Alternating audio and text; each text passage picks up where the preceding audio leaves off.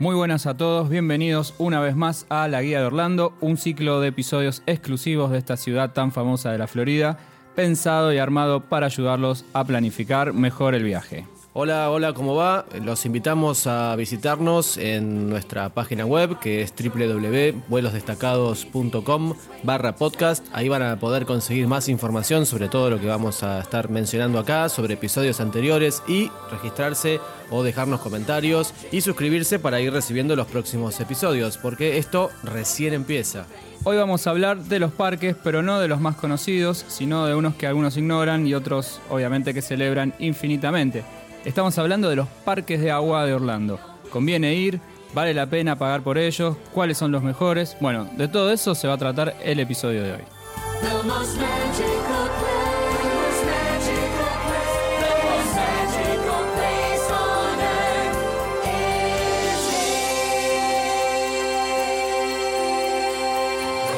Ok, vamos a ir a los parques de agua de Orlando. Son varios, son algunos de Universal, algunos de Disney, otros de SeaWorld. Vamos a hacer una descripción de cada uno de ellos, vamos a ver las características principales de cada uno y vamos a terminar de discutir si tiene sentido o no tiene sentido eh, aprovechar algún día o perder algún día en estos parques. En primera instancia, ¿por qué habríamos de ir a un parque de agua? En primera instancia, ¿qué son los parques de agua? Aunque la mayoría seguramente lo que escuche el episodio lo sabe, hay gente que no tiene idea o por lo menos no termina de descifrar exactamente qué significa un parque de agua. O sea, cuál es la diferencia entre un parque de atracciones y un parque de agua. Para describirlo brevemente, son lugares, juegos donde van a poder hacer actividades obviamente relacionadas con el agua. En esas, en esas atracciones van a tener toboganes, van a poder tener piletas que generen olas para, para barrenar o inclusive algunos tienen eh, actividades para hacer con animales marinos. Básicamente eso es lo que nosotros entendemos por parque acuático. Ok, pero ¿vale la pena pasarse el día entero, por ejemplo, en un parque de agua? ¿O es para ir un ratito después de un parque de los tradicionales? ¿O es para aprovechar en algún día de descanso? Por ejemplo, vos vas dos o tres días seguidos a, los parques principales y te tomás uno o dos días de descanso y en vez de quedarte en el hotel te vas a un parque de agua. ¿En, qué momento te parece que, que habría que ir a uno de estos parques? Los parques de agua tienen una estructura, sin duda, armada como para que pasemos todo un día entero con la familia ahí. Es decir, tienen eh, juegos obviamente, tienen lugares para descansar, tienen muchos restaurantes para comer. Está pensado como para que nosotros vayamos, estemos todo el día ahí y participemos, digamos, en familia de las distintas actividades que hay o de los juegos. Sin duda que no es lo mismo un parque de atracciones que un parque de agua, pero la verdad es que se justifica si tenemos suficientes días este, para, para, pasar en la ciudad y queremos cortar el ritmo del parque frenético que uno por ahí ya adquirió con tanto parque de atracción o con tanto shopping. Es un lugar, es para pasar un día distinto de los que venimos pasando. Es decir, eh, muchas veces uno considera hacer dos o tres días seguidos de parques, algún día de shopping y muchas veces eh, la decisión del, del turista es quedarse en el hotel aprovechando un poco eh, la pileta del hotel y demás. En vez de quedarse en el hotel, ¿se podría ir a un parque de agua? Claro, o sea, yo creo que si lo tuviéramos que, definir sería como un punto intermedio entre ir a un parque de atracciones de los, de los que conocemos como los de Disney o los de Universal y quedarse todo un día eh, tirado en la pileta del hotel. O sea, hay un punto en el medio entre esas dos que dijimos, esas dos variables, que es pasar un día un poco más relajado, pero con actividades como para que la familia se, divierta, se, se, distienda y no tenga excesivamente que ser un día eh, sin hacer nada al lado de una reposera. Ok, ahora, hablemos de cosas operativas, porque si yo voy a la pileta del hotel, estoy, con, estoy a, dos pasos de la habitación. Ir a otra pileta en, o a un parque de agua implica llevar la malla implica, no sé, dónde dejo las cosas, tengo reposeras, tengo que llevar la reposera yo. ¿Cómo, cómo se organiza todo eso? Sí, podemos eh, resumirles cómo es una estructura en un parque acuático. En esto que, que, se me viene a la mente quizás son cosas en común que tienen todos los parques acuáticos. Después vamos a mencionar las diferencias. Pero en común todos tienen locker para poder dejar ropa, este, toallas para poder alquilar también todos tienen oferta gastronómica. Recuerden que la mayoría de los parques de agua no les van a permitir ingresar alimentos, salvo que ustedes tengan alguna condición en particular. No sé, se me ocurre que sean celíacos o que no sé, tengan algún tema con la diabetes, pero si, tienen, si no tienen nada de ninguna enfermedad, digamos, que requiera eh, un cuidado especial, no van a poder ingresar alimentos, este, alimentos desde afuera, o sea que van a tener que comer ahí adentro. Pero no se desesperen, no se preocupen, hay muchísima variedad de comidas para todos los gustos. También hay vestuarios, obviamente, con los servicios necesarios. Van a tener duchas, van a poder cambiarse allí si quieren, si lo prefieren. Y otra cosa que se me ocurre es que, eh, va, se me ocurre porque seguramente se lo van a preguntar, es, hay guardavidas, por supuesto, hay guardavidas. En cada una de las atracciones van a encontrar gente profesional capaz de atenderlos en cualquier necesidad que tengan. Ok, ¿cómo nos manejamos con los más chiquitos, por ejemplo? Tenés un bebé de seis meses, de un año, eh, ¿está pensado, está preparado para, para, que estos chicos también puedan disfrutar del agua y al mismo tiempo dormir una siesta o, estar más tranquilo? Sí, a ver, para relajarse hay sectores especiales como como que siempre en general están alrededor de las piletas principales, que son reposeras, algunas tienen sombrilla, otras son las famosas cabañas, que le dicen ellos cabanas en realidad, que son como unas carpas armadas para... Esas suelen tener un precio diferencial, o sea que hay que pagar un poco más, pero están muy bien ambientadas como para que muchas, muchos de los integrantes de la familia puedan descansar al mismo tiempo. O si no, bueno, lo que dije recién, las reposeras eh, con sombrillas, con sombra y quizás con una música súper suave, o en algunos lados música más fuerte, pero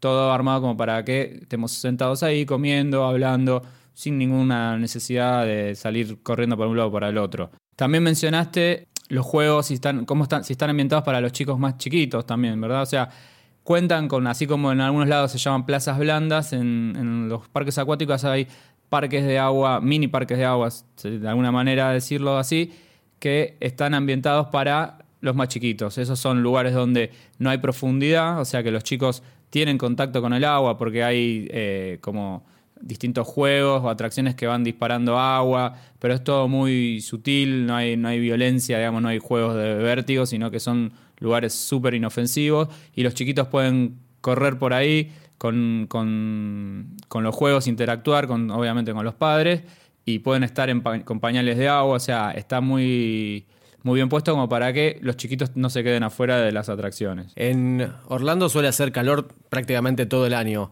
¿Cómo es el tema de la temperatura del agua, por ejemplo? Bueno, ellos lo resolvieron muy bien. La temperatura del agua está climatizada en todos los, en todos los parques. Depende, obviamente, porque no es lo mismo si vas en agosto, que el calor es extremo, a si vas en enero, que es el mes más frío del año para ellos.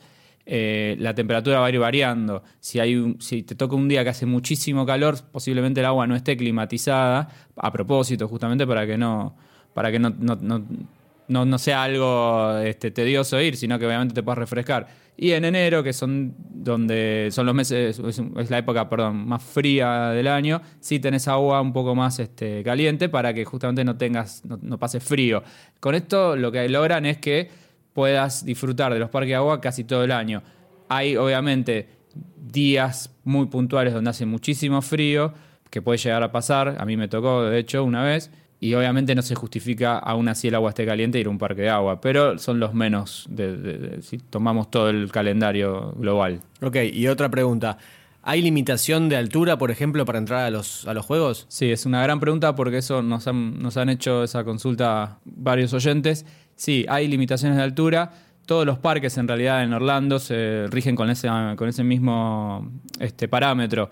Vos tenés que llegar a determinada altura para poder subirte a determinadas atracciones. Los que son obviamente juegos pensados para los más chiquitos, no hay limitaciones de altura, pueden disfrutarlos todos, pero por ejemplo, un juego que sea un tobogán con una caída muy empinada, por supuesto que tiene que tiene que tener eh, requisitos de altura para que cumplan con todos los parámetros de seguridad. Te propongo empezar a desmenuzar uno por uno los, todos los parques de acuáticos o los más importantes al menos que, están en, en, la zona de Orlando.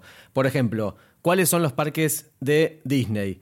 Principalmente dos, el Blizzard Beach y el Typhoon Lagoon. Sí, exactamente, son los más famosos de Orlando son los que obviamente al estar este, bajo el, ala de, Disney son los más emblemáticos, posiblemente los más queridos por la gente que, frecuenta la ciudad y están muy bien ambientados. Cada uno tiene su propia temática y te cuentan una historia como para que vos compres, entre comillas, de alguna manera, todo el día ahí, ahí adentro.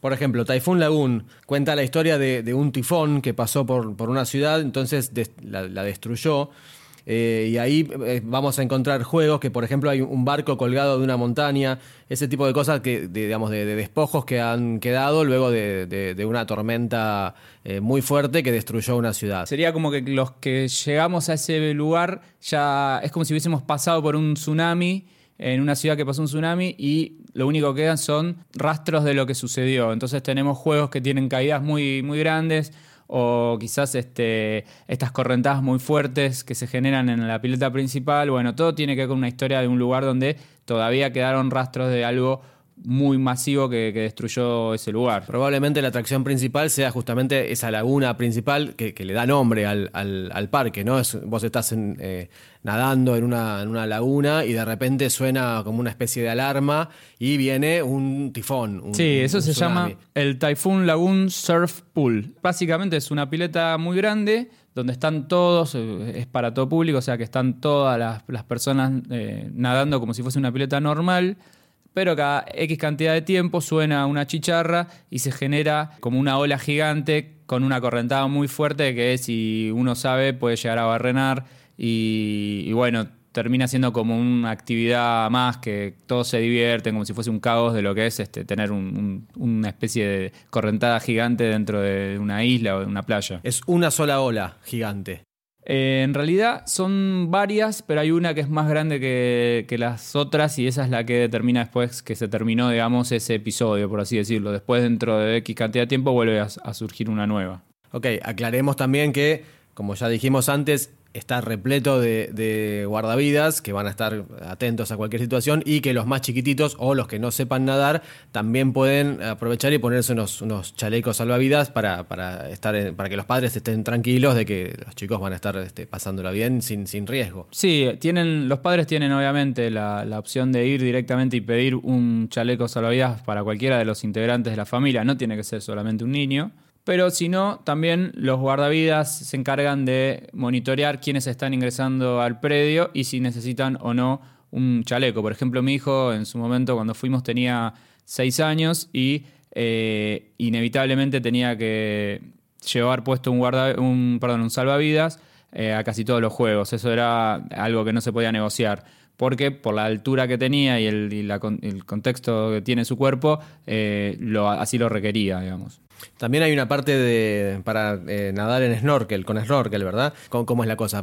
¿Con qué te encontrás? Es un juego que está eh, ambientado eh, como si fueses un, buceador o algo así, donde vos llegás, te pones el, el, snorkel, las patas de rana e ingresás en un, como una pileta que no es muy grande, pero sí está llena de animales marinos, entre ellos un tiburón. El agua está muy fría, obviamente, porque así lo, necesitan estos animales para poder subsistir ahí adentro. Entonces, vos con tus mejores este, armas de snorkel que puedes llegar a tener, atravesás esa pileta mirando para abajo todos los, este, los peces que hay y el tiburón, que es la principal estrella de ese lugar.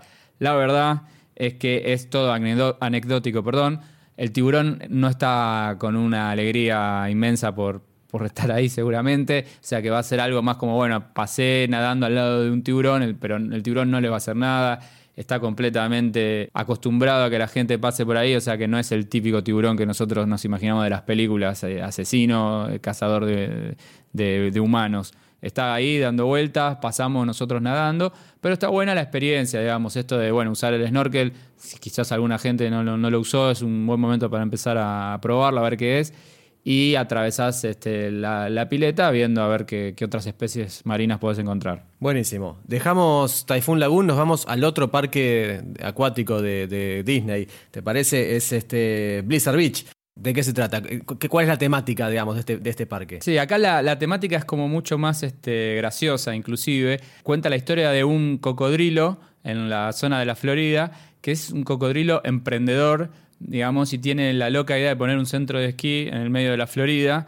Con lo cual, ustedes imagínense un centro de esquí en una, en una ciudad que es sumamente húmeda y cálida, ¿qué perspectivas puede llegar a tener? Digamos, fracaso total.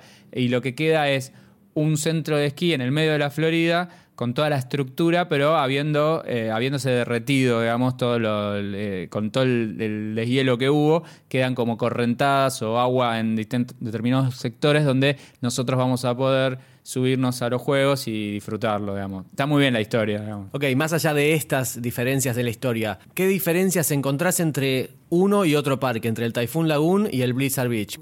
¿Hay distintos públicos? ¿Uno con nenes más chiquitos conviene ir a uno o a otro? Ahí ya entramos en un terreno medio complicado, porque sobre todo recuerdo cuando yo fui por primera vez que a mí me, me decían que Blizzard Beach era mucho mejor que Typhoon Lagoon pero dependía mucho de quién te lo diga. Blizzard Beach tiene juegos quizás un poquito más este, de vértigo, tiene toboganes este, que se juegan como competencias. Hay uno, de hecho, que se llama Downhill Double Dipper. Después le dejamos en las notas del programa el nombre exacto, porque por ahí la pronunciación no es la mejor. Que son como carreras este, con gomones que, se hacen en una, eh, bajando muy, muy rápido desde, desde la cima. Eh, la verdad es que los dos parques están bien armados como para que ninguno se quede afuera, ningún, ningún integrante de la familia se quede afuera. Tienen sectores de descanso, obviamente, tienen otras este, para juegos para los que somos adictos al, vértigo y otros eh, sectores para relajarse con la, con la familia. Sí, está, siempre hay un lazy river, ¿no? Que le llaman ellos, que, es como una especie de, de río artificial donde vos te metes adentro de uno de esos neumáticos gigantes, por decirlo de alguna manera, y, te pones a, flotar a lo largo de, un recorrido que te va llevando, te dejas llevar por la corriente y estás a lo mejor media hora tomando sol adentro de un neumático flotante. Sí, en realidad el Lazy River está en todos los parques de agua, o la mayoría, alrededor de Estados Unidos, y se llama así Lazy River es el tipo de, atracción. En realidad cada parque tiene, le pone un nombre distinto, pero lo que significa son básicamente es un río artificial con una correntada eh, muy, muy sutil, muy suave,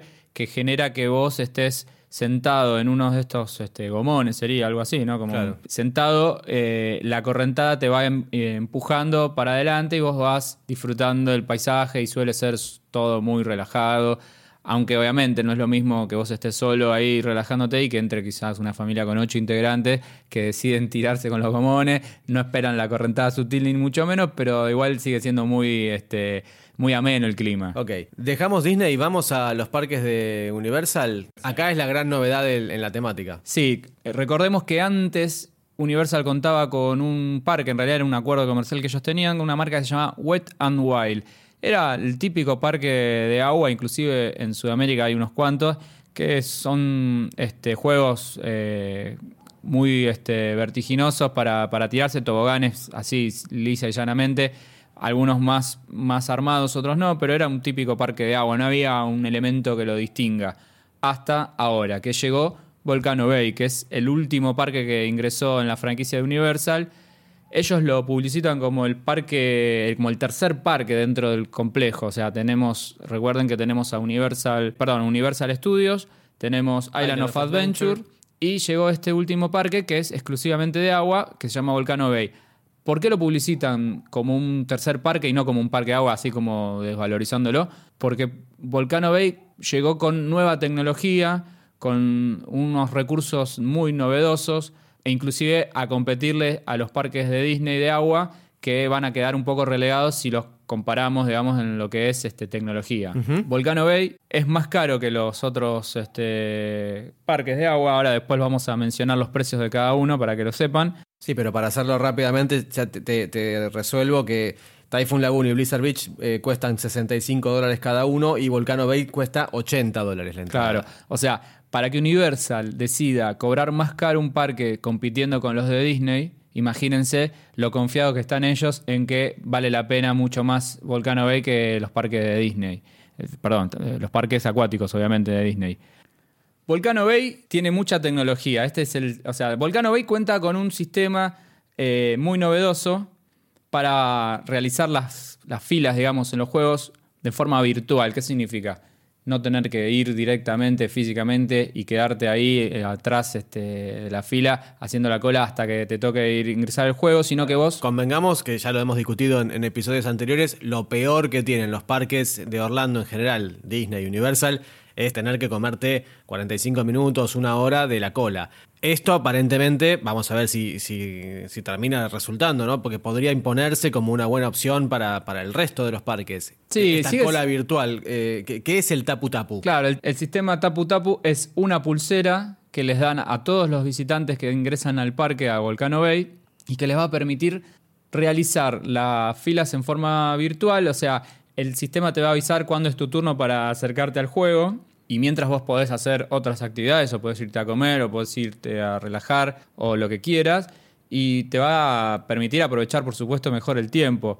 También estas pulseras no solamente te permiten hacer la fila, sino que podés interactuar con ciertas este, partes del parque. Por ejemplo, ellos tienen el sistema Touch to Play, que te sirve para que con esa misma pulsera vos puedas activar unos cañones de agua y tirarse eh, cañonazos de agua contra otros este, visitantes que están ahí.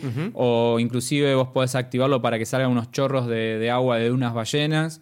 O en una de las atracciones donde vos estás ingresando a unos volcanes por dentro, unas cavernas, vos podés proyectar imágenes. Está muy bien pensado. Esa es como la, Second Life, ¿no? De, este tapu tapu, porque el objetivo principal sin dudas es organizar mejor tu, estadía en el parque. Es decir, que vos puedas acceder al juego sin tener que hacer una cola, estar ahí esperando, es una gran ventaja. También con el Tapu Tapu vos podés destrabar los lockers, o sea, vos pasás tu Tapu Tapu y, pagás el, locker con, tu pulsera virtual. Eh, también está el, sistema de, fotografías que, vos te puedes sacar ahí en el largo del parque. Vos haces el, check-in, digamos, en la, en la, maquinita esa, te parás adelante, te saca la, foto el, propio sistema y todo queda integrado dentro de tu cuenta que después online podés descargar la foto. Es decir, está muy bien que vos puedas jugar con el tapu tapu y participar de los juegos con cierta interactividad, pero probablemente ese sea como la, eh, un, agregado. ¿no? Me parece que lo más interesante del sistema este es que organice tu, convivencia dentro del, parque sin tener que hacer cola, sin tener que andar con dinero y, demás. Sí, ellos digamos que es, dieron un paso adelante en lo que es la organización del tiempo y de la gente, por supuesto, porque obviamente no es lo mismo tener que ir a cada juego, esto lo dijimos muchas veces, pero cuando vos vas con chicos es difícil hacer la, fila con, con tus hijos, cada vez que querés subir un juego tener que hacer media hora, 40 minutos, porque se va a generar un desgaste que te hace que quizás a las 4 de la tarde no tenés ganas de subirte a nada porque no querés hacer, no querés esperar más. De esta manera ellos lo que buscan es encontrar una manera en que vos puedas disfrutar de los juegos, o sea, que tu experiencia sea súper positiva y que además fluya a la gente, digamos, o sea, no, tengan que quedarse todos atorados en el mejor juego de todos, sino que puedan disfrutar de todas las atracciones.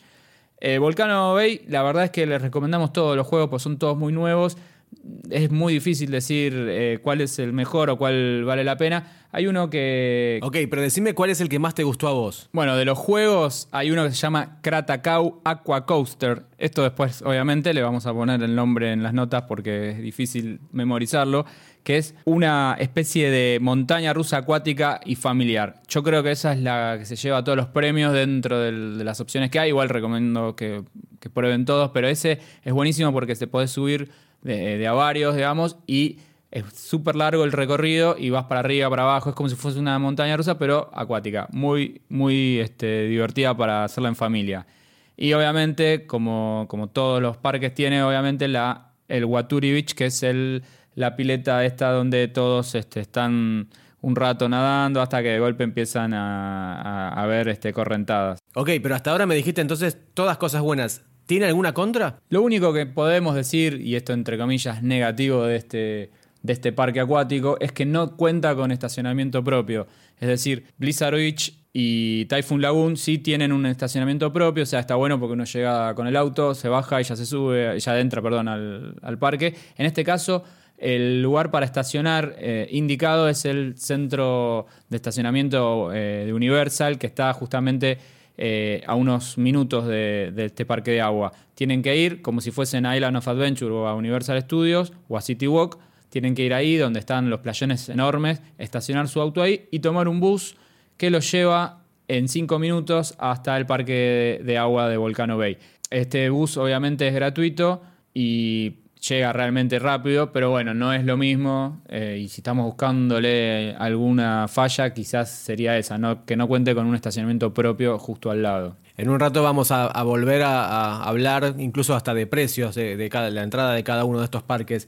Te invito a que discutamos brevemente sobre Acuática, que es el parque de agua de, de SeaWorld, que es la tercera marca en importancia probablemente en, este universo Orlando. Sí, queda un poco relegada, digamos, de lo que vinimos mencionando previamente, porque es el parque de agua de SeaWorld y ya lo dijimos en otro episodio, SeaWorld quizás es un eh, parque que se visita si ya visitamos Disney Universal, si tenemos más días o si es la, no es la primera vez que visitamos Orlando.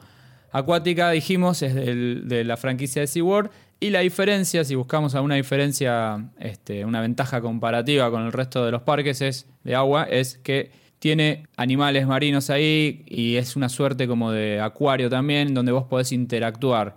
Hay entrenadores de delfines que te pueden llegar a hacer participar, de darles de comer o de atenderlos y poder ver un poco más cómo son estas especies este, interactuando en su día a día. Contame del tobogán acuático que, que pasás por el medio de, de los delfines. Sí, hay una atracción que es un tobogán justamente que tiene como un tubo transparente en el cual vos o sea, desembocás en un estanque gigante donde están unos delfines que no son los típicos delfines tipo flipper que a nosotros se nos ocurre, sino que tienen, parecen como si fuesen orcas eh, el color, pero son delfines, una especie distinta, y vos pasás a cierta velocidad eh, donde están ellos ahí nadando. La verdad, de todo corazón es no se vayan a pensar que ustedes van bajando por el tobogán y los delfines los saludan y les dicen qué tal, cómo estás, qué te compraste eh, en los malls. La verdad pasas muy rápido, a la velocidad que vas casi que no podés ver para los costados y la, la presencia del delfín no se va a sentir en ningún momento de ese recorrido. Es muy corto el recorrido y pasás muy rápido. Y dame otra descripción más. ¿Cómo es la caída libre? Las otras atracciones que tiene Acuática son bastante similares con los otros parques de agua. Quizás hay una que, es la que yo por lo menos recuerdo que más me gustó, que se llama Ijus Breakways Falls. ¿De qué se trata? Es un tubo en el que vos te encerrás, digamos, de alguna manera, que es como una, es como una cápsula en realidad. Y el encargado en algún momento presiona un botón, vos nunca ves cuándo lo aprieta, entonces vos no sabes cuándo el piso se va a abrir y vas a caer en caída libre. Esa sensación que tenés de que nunca sabes cuándo va a pasar es lo que te hace sentir el, vértigo de alguna manera, la adrenalina. Entonces vos caes en. La sensación es caída libre y caes adentro de un tobogán a una velocidad súper rápida, por lo cual medio como que no, no llegás a, entender bien qué recorrido estás haciendo, pero empezás a, a bajar en espiral por un tobogán acuático. Es muy divertido, son varias las cápsulas que hay, y entonces pueden subir entre, entre amigos o familias y, verse las caras unos a los otros cuando están en esa cápsula esperando a que te quiten el, el piso y se abra el piso y caigas en caída libre. Obviamente, al pertenecer a la franquicia SeaWorld es conveniente hacer este parque Solo si vamos a visitar SeaWorld porque hay ciertas, ciertas promociones que nos permite que sea muy barato. Ok, ya que lo planteas, vamos a hablar justamente de los precios. Vamos a, datos puntuales de abril 2018, el momento en el que estamos grabando este episodio, porque podría estar cambiando. Siempre consulten eh, en las notas del programa para ver los links directos a las páginas, eh, donde va a estar obviamente el precio actualizado. Los dos parques de agua de Disney Typhoon Lagoon y Blizzard Beach cuestan 65 dólares cada uno. Siempre más tax. Esto es una ley en Estados Unidos, siempre hay que agregarle el tax. Typhoon Lagoon, Blizzard Beach, 65 dólares cada uno. Acuática, como bien decíamos recién, es hasta incluso más barata. Claramente es eh, inferior en calidad. Sale 50 dólares la entrada. Y Volcano Bay se posicionó como el mejor de todos. Ellos mismos, como decíamos, no lo quieren presentar como un parque de agua, sino como algo mucho más importante que eso. Cuesta 80 dólares para los adultos y 75 dólares para los chicos. Hay que tener en cuenta que las tres empresas, Disney, Universal y SeaWorld, siempre arman paquetes multiparque, digamos, ¿no? Donde vos a mayor cantidad de días que compres la entrada te va a salir más barato. Entonces, eh, hay que estar muy atento a esto. Hay planes en determinadas fechas del año donde hasta incluso te regalan la entrada a los parques de agua. Yo recuerdo haber comprado en octubre, compré cinco entradas para, para Disney y nos regalaban dos semanas sin límite de entrada a los dos parques de agua de, de, Disney. Entre que estábamos apretados de tiempo, entre que hicimos muchas horas de parque, de los parques grosos, entre que hicimos mucho shopping, al final no lo terminamos aprovechando. Pero la oferta está, entonces hay que estar atento, quizás no tiene sentido comprar la entrada porque ya la tenés incluida. Y también hay otra cosa me parece importante para marcar y es que la llegada de Volcano Bay ha como... Reacomodado, digamos, el negocio. Está en proceso de, de- de reacomodamiento, me parece. Volcano Bay, como toda la franquicia Universal, tiene un sistema de una política de precios relacionada a yo te vendo la entrada y después te empiezo a cobrar extras. Lo habíamos hablado la vez pasada con los este, con el, pa- el pase rápido para los juegos. Bueno, acá también hay un montón de extras que se van comprando y que son opcionales, pero siempre es mucho mejor poder comprarlos que, que- que no acceder a ellos. Por ejemplo, estas cabañas que ellos le llaman, que son como las carpas que conocemos nosotros, te cuesta 200 dólares por día, desde 200 dólares por día para seis personas. Ahí vas a tener una especie de, de lugar más privado donde te vas a poder este, dormir la siesta o lo que sea, pero son 200 dólares extra que se, que se pagan además de la entrada. Tenés asientos premium, mejor ubicados y más cómodos. Cuestan 30 dólares por pareja, si te dan dos, dos reposeras copadas por 30 dólares. Te venden un plan de comidas rápido de 30 dólares por persona. Es decir, los tipos te cobran 80 dólares la entrada y adentro un montón de opcionales que si vas con plata vas a perder un montón en el camino. Bueno, pasemos entonces, después de haber hecho un breve repaso de lo que son los parques, de cuáles son sus características, cómo están compuestos en la ciudad de Orlando, algunas conclusiones sobre los parques de agua. Si bien están pensados para toda la familia, los que más aprovechan las atracciones de estos parques de agua son los más chicos. Y estamos de acuerdo en que los parques de agua son secundarios a los cuatro parques de Disney y a los dos de Universal. O sea, esto tómenlo como un consejo. Si ustedes van por primera vez a Orlando, pongan a los parques de atracciones en primer lugar y obviamente los parques acuáticos en segundo lugar. Pero tengan en cuenta que eh, no estamos diciendo que no vale la pena visitarlos y sobre todo ahora que se inauguró Volcano Bay, que es uno de los eh, de las novedades que hay en este momento en Orlando. Florida suele ser calurosa todo el año, pero los parques de agua resultan obviamente mucho más interesantes en las épocas veraniegas. Se justifica ir a un parque de agua principalmente si es que van a estar muchos días en Orlando y, y pueden dedicarle días extras, digamos, o si bien ya fueron alguna vez y quieren probar nuevas atracciones. Como decíamos recién, recomendamos siempre estar atento a los paquetes de entradas que te ofrecen, tanto por agencia o en forma directa, porque muchas veces el precio de la entrada termina siendo muy bajo o incluso hasta te lo llegan a regalar. Bien, llegamos al final del episodio de hoy. Los invitamos a repasar las notas del programa para más detalles de estos temas y también para que puedan escuchar otros capítulos que hemos grabado previamente y suscribirse, por supuesto, a nuestra guía de Orlando. Les agradecemos todos los comentarios, todas las valoraciones que nos dejen. No olviden suscribirse en vuelosdestacados.com barra podcast. Ahí van a poder escuchar todos los episodios anteriores y todos los que están por venir. Nos vemos en Disney.